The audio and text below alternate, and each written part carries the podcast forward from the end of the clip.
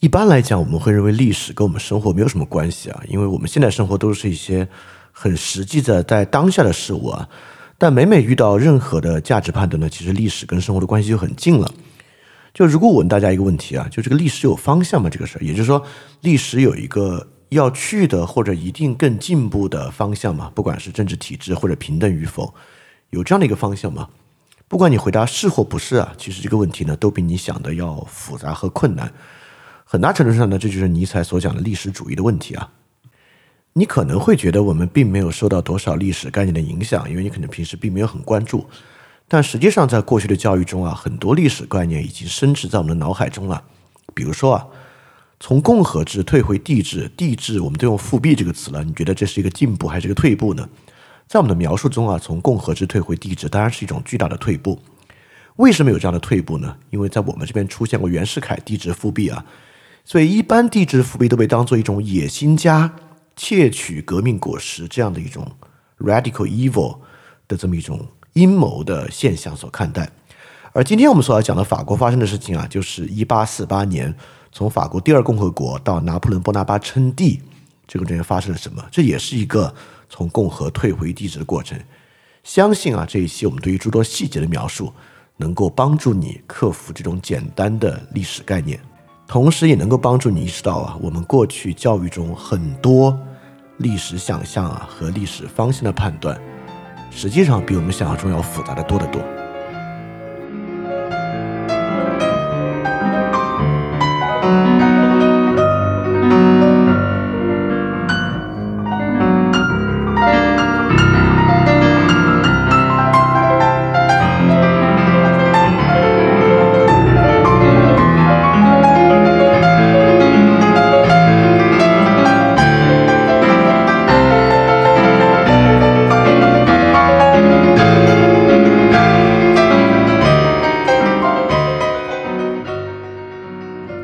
二点零主体节目都配有讲义，讲义可以在 flipradio.dot3adisc.dot.com 下载。然后，如果你听到节目之中听到一声钟声的话，就代表讲义需要翻页了，跟讲义一起看更加方便。大家好啊，欢迎收听新一期的翻店二点零节目，我是李厚成。我们继续进行我们第四章，这个末人时代，其实也就是欧洲十九世纪历史和尼采哲学这部分的讲述。我们上一期呢讲了这个一八四八革命啊，一八四八欧洲呢在各个不同的国家都爆发了这个立宪运动的革命，而且呢都是以非常快速的时间啊，革命就取得了完成。上次我们也讲到为什么会在这么快速的时间就爆发革命啊，当时欧洲的秩序其实整个社会秩序已经在岌岌可危之中。那这一次呢，我们就继续来看这么快速的革命完成之后，各个国家为什么都走上了回头路。今天我们关注的就是法国。而且我们今天关注的法国时间非常短，我们就关注一八四八这一年内法国发生了什么。因为法国在一八四八这一年啊，完成了从二月份君主制走向共和制，以及到年末，虽然啊年末法兰西还没有走回帝制，但是随着拿破仑波拿巴的上台，以及拿破仑波拿巴，呃，就是建立了一个属于他的保王党内阁，可以说法国已经走上了恢复帝制的道路。今天在过程中，你也可以看到啊，其实让拿破仑重新称帝的呼声啊，在一八四八早就已经有了，这不是拿破仑波拿巴之后的一个阴谋。好，这件事情呢，当然需要解释。最容易的解释呢，就是把历史解释成好人和坏人的对抗。比如说拿破仑波拿巴，他法兰西重新走回帝制，当然他就是这个坏人了。或者呢，我们用进步或退步来进行对抗。那么呢，法兰西从共和国走向帝国，当然是一种退步。那为什么发生这样退步呢？很多人都希望从中能够提取出一个历史解释啊，提取出一个历史的规律。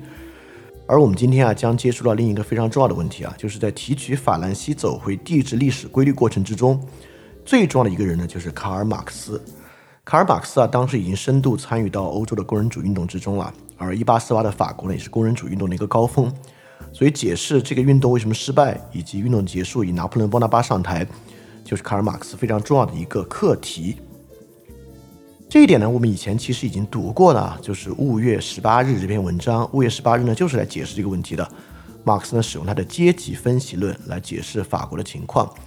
这个阶级分析论呢，直接发明了一系列新的语汇，直到我们今天，我们还在使用这样的语汇啊。今天在网上甚嚣尘上的小布尔乔亚阶级批判，就是基本从五月十八日以及衍生作品的语汇之中出现的。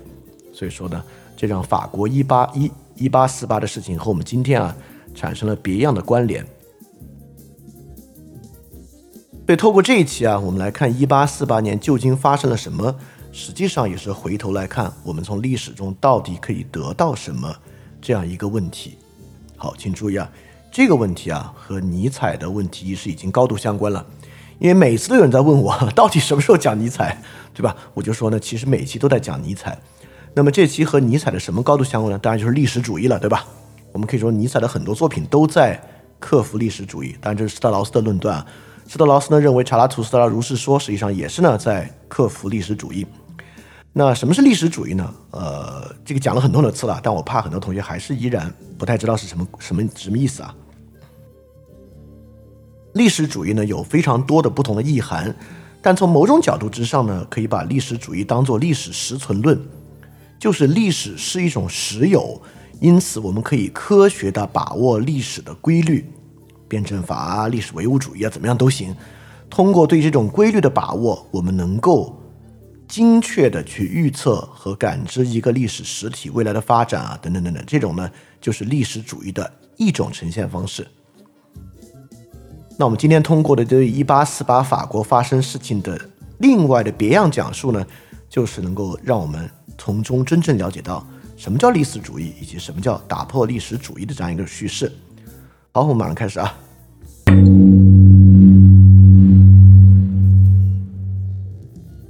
在各种的历史主义想象之中啊，一般来讲，历史都会有一个方向。就历史呢是有一个去处的。这个从黑格尔的可以说，黑格尔应该是这种东西的一个很主要的一个肇始。在黑格尔看，来呢历史确实是一个实有，而且这个历史实有是具有自己方向的，就是要奔着这个绝对精神而去，对吧？所以辉格史观呢，历史也会有一个方向。既然有方向啊，那就有它的反方向。只有历史有方向，只有历史反方向，才谈得上反动。那反动本身当然是一个物理学词汇啊，就是反方向运动的意思嘛。所以历史的反动呢，首先就要针对历史的正向运动。所以从这个角度来讲，我们很容易能看出一个历史事件的价值判断。比如说啊，我们就认为啊，这个历史是奔着这个最后绝对精神而去的。那么共和制往这个帝国去呢，当然就是走回头路了。既然我们认为这是走回头路，那才有的解释啊，就是这才奇怪，就我们才要解释为什么会反过来走。那为什么反过来走？最简单解释当然就是有人窃取了革命果实喽。这是我们遇到很多时候历史走回头路，尤其是走向帝制的一个解释啊。原始开始一样的，那当然就拿破仑波拿巴窃取了革命果实了。但我们知道拿破仑波拿巴不一样啊，拿破仑波拿巴是非常高票当选总统的。拿破仑波拿巴的这个得票率百分之七十多，这个已经高的吓死人了。所以百分之七十多当选总统怎么个窃取法呢？那我们就要另外一种解释啊，那当然就是拿破仑波拿巴欺骗了人民了，对吧？总的来说呢，就是他得是个坏人，要么他窃取，要么他欺骗，要么呢，我们就要说啊，投给他票的人都是坏人，就是他是他们要么小资，他们流氓无产阶级等等等等。对历史得有一个方向，有了这个方向呢，往回走才叫反动，这个事情呢才奇怪，才有的解释。那么呢，我们就要接触到这个重要的问题了。那历史有个什么样的方向呢？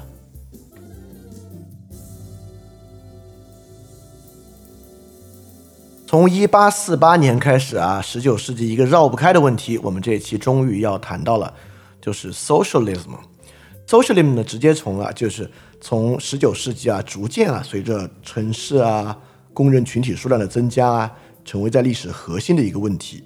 工人啊，正式站上欧洲的舞台，可以说就是从一八四八年啊，进入到这个舞台中央的。而一个我们人人都知道的文本啊，就是《共产党宣言》，大家可能不知道它是哪年发表的，它其实呢就发表于一八四八年的二月，它写于一八四七年年末，是被这个。一个欧洲的工人组织委托马克思撰写的，发表于一八四八年二月。当然，我这里不是要说他预言能力强啊，你看他刚好写出来，欧洲就发生了这些事情，是受他影响，不是啊？本身的马克思当时也是一个阐释者，而且我们知道，从一八四五年开始啊，其实欧洲的经济危机就非常的高发，而且各地已经很紧张了啊。所以这个文本在一八四八年发生的暗合着一八四八年风起云涌的社会事件，可以发现当时工人阶级的处境以及工人运动已经成为了欧洲历史中特别重要的一点。不管是发生的事情，还是当时的出版物，都呃预示着这一点。当然，从出版物上，我要我要说啊，就是《共产党宣言》写于一八四八年，但实际上真正获得影响力呢，要等到一八七一年才可以，就是要等到巴黎公社运动的前后啊，可能才形成第二波的讨论和这个运动的高峰。所以，如果要全面理理解十九世纪的欧洲历史呢，全面理解 socialism 绝对是一个特别特别重要的话题啊。而这个话题呢，在我们这边又有格外的重要性，这就不用我多做解释了。从这期开始呢，我们就来了解啊工人运动 （socialism） 以及从中感受与我们今天生活的关系。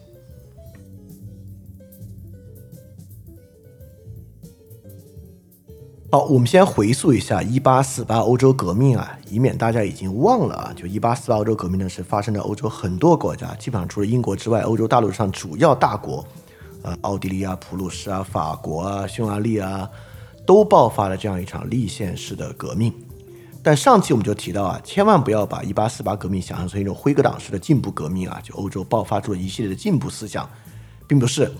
我们首先开始啊，讲了啊，一八四八革命不是一个什么反封建反帝运动，而首先肇始于此马尔萨斯陷阱之下的经济大危机，也就一八四八革命的爆发的根本原因，并不是人们产生了新的想法、新的意识，社会凝结成了新的共识，这些都不是。而是一次巨大的经济危机，以及由爱尔兰土豆危机所爆发的粮食危机，所以这个是一八四八革命发生的真正原因，就是一次社会失序之下的总运动。第二，上次我们也讲到了，一八四八并不是一个单方向的革命，有些国家呢体现为宪政主义的运动，有些国家呢体现为建国的运动，有些国家呢体现为民族主义运动，观念和诉求啊是高度交织在一起的。为何在主要中心国家都体现为了新立宪法的运动呢？其实是十九世纪早期啊，欧洲很漫长的起义所留下的这个抗争历史。就是我们说了，欧洲不是到一八四八才爆发革命的，从法国大革命之后，其实不断的在爆发各式各样的革命，在各式各样的国家，是在这个过程中逐渐凝结下来一个大家有共识的操作，就是立宪。而即便如此啊，上次我们也讲到，尤其是我们用意大利讲到啊，即便立宪是一个共识，这也不是唯一的单独方向，在这个共识之中包含了大量的议题，在一八四八的革命之中。所以我们说，一八四八革命有两个影响：第一，大规模的经济危机和粮食危机；第二，十九世纪欧洲各个国家起义和各个国家内部新的 nationalism 的诉求。所以，首先我们就要说明啊，一八四八革命本身就没有固定的一个进步方向，它就是一个社会失序情况之下的重整和改变，里面的各种方向呢是千头万绪的。好，这很关键啊，这关键在哪里呢？如果啊这个历史有一个进步退步，那么在历史中的人们呢在选什么呢？就是在选对错，对吧？选进步方向的呢就是对的人。选选这个退步方向的呢，就是错的人，就是反动的。对于感，我们总把历史中的人啊理解为他们在选主义、选观念，进进行对的方向和错的方向选择的人。这个呢，就是典型的辉格史观啊，包括黑格尔的史观也有这样的说法。但我们都讲了，人们在里面并没有选对错，并没有在里面选进步和退步。尤其是我们说到啊，广泛的人民就是人啊，参与到这个革命之中啊，就更不凸显为对于各种主义啊、想法、观念的选择了。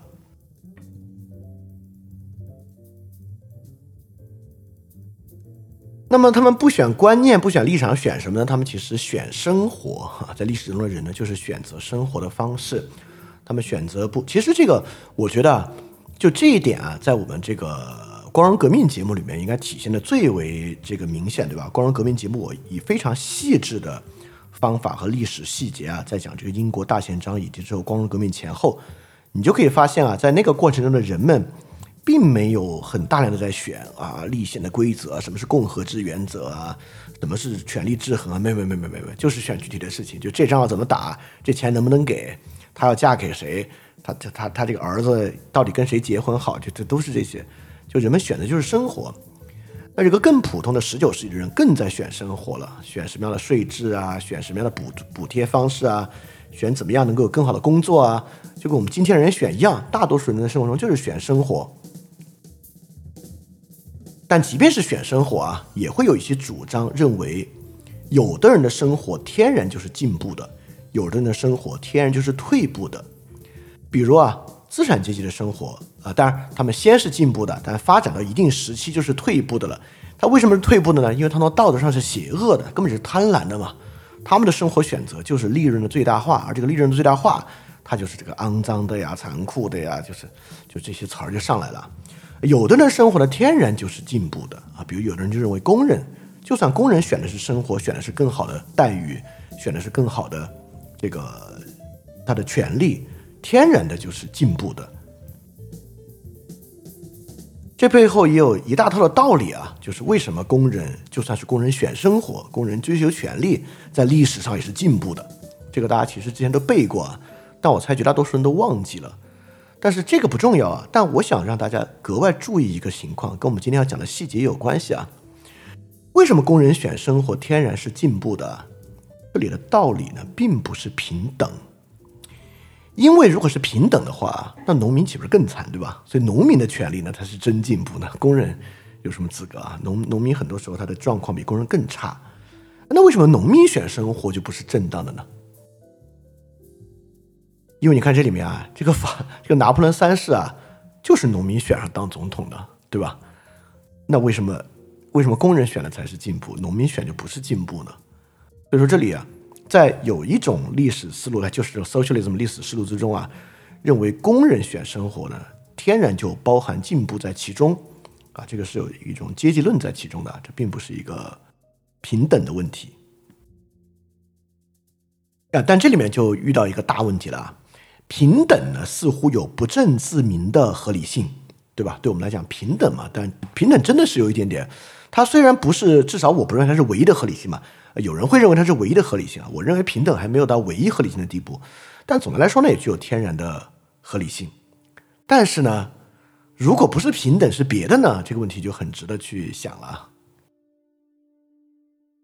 好，所以我们怎么看这个问题呢？就是如果我们要跳出这种某种人的生活具有天然的合理性的这种道理和理论，那我们应该如何看待这个问题呢？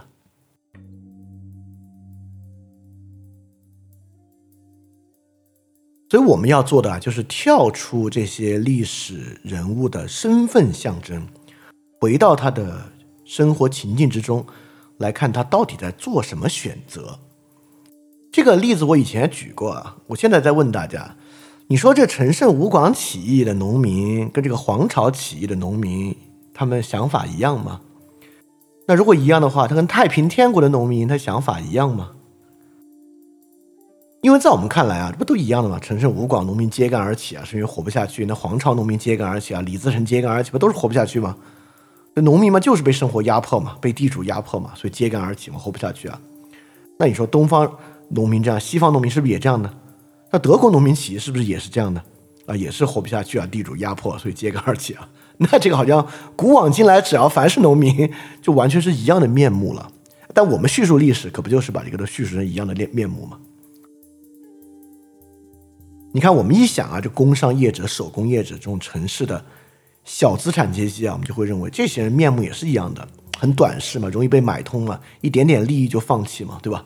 我们一想这些呢，就是这个呃革命的叛徒啊，等等的这些项人。那地主当然就是压迫保守，那资本家就是邪恶贪婪，对，这都是一模一样的面孔啊。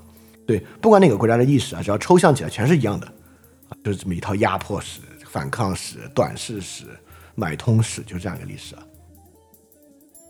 我觉得这里面有一个很可怕的东西啊，很可怕的就是这是一个完全没有经济学的一个视角。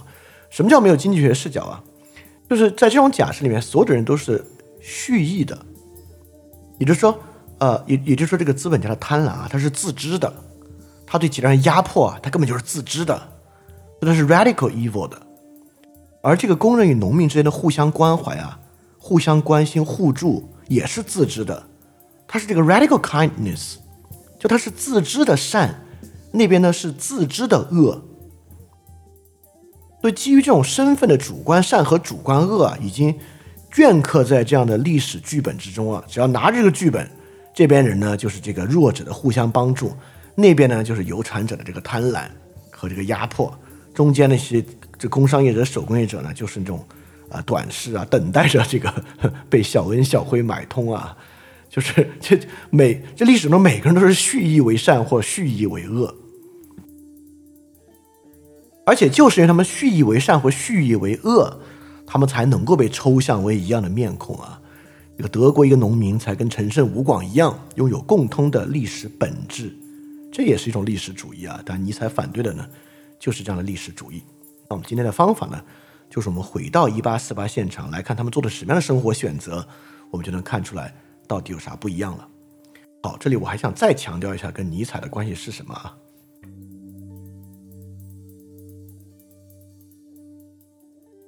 嗯，这个问题蛮复杂的，我就从这句话开始吧。我先说一句话啊，这个话呢叫做“我们人啊不应该受到概念的钳制，我们要去拥抱真实的生命和感受。”这话肯定是对的吧？这话肯定是绝对正确的。那我我们怎么理解这么一个命题啊？就是这句话同样是一个概念前置。你你能不能理解这一点啊？就是这句话，我们人啊不要受概念的前置，要去拥抱真实的生命和感受。这话同样是一个概念的前置，很多时候这句话都是概念前置啊。以及，就算这句话不是概念的前置，那如果问你啊，什么是真实的生命和感受，实际上还是不知道。就是你你光理解这句话没有用，就你你你你可以理解这句话的正确性啊，这句话的真理性都行啊，但是你还是不知道什么是生命的真实的。生命和感受，对吧？就是我们之前讲的，因为你其实没有这样的想象力嘛，就是，就是因为我们在一个概念化的世界之中啊，什么，所以什么是真实生命的真实的生命和感受？什么样的？难道就是你去听一首歌啊，你去艺术展，觉得哎呦这挺美的，就是 就是那个感受吗？这太简单了吧？或者你吃的吃个红烧的时候，觉得挺挺有快感的，那个就是生命真实的感受吗？也不是吧？所以说啊，这里面的根本啊，就是知道什么东西坏，并推不出，我们就因此从它的否命题啊，就能知道什么是好。知道什么是坏和什么是好啊，根本就是无，就甚至说是无关的两个问题，就是这两个问题之间关系非常非常小。因此，透过批判理论，我们根本不知道该怎么样。这就是我一直觉得韩炳哲的这个哲学书特别没有意义的、特别没有意思的原因。就韩炳哲的哲学书，就是用一套概念体系跟你说这个现代社会坏在哪儿，这个坏从哪儿来的，是这个原因它坏的，那个原因它坏的。就你看完之后就觉得哇，现代社会真是坏啊！但是，so what？又又能能怎么样呢？就那个好的的想象力是啥？你你怎么能想象不这样又能怎么样，对吧？就所以想象不这样就能怎么样才是最重要的。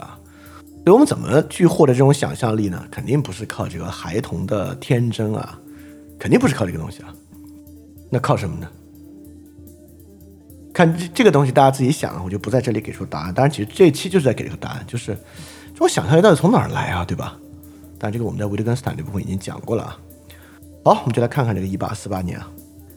在二零二三年啊，饭店在不断完善自己的服务体系，包括原来的电台节目《世界苦茶》的 Newly Digest 每天都有新的视频节目、基石计划以及各种各样的沟通平台啊。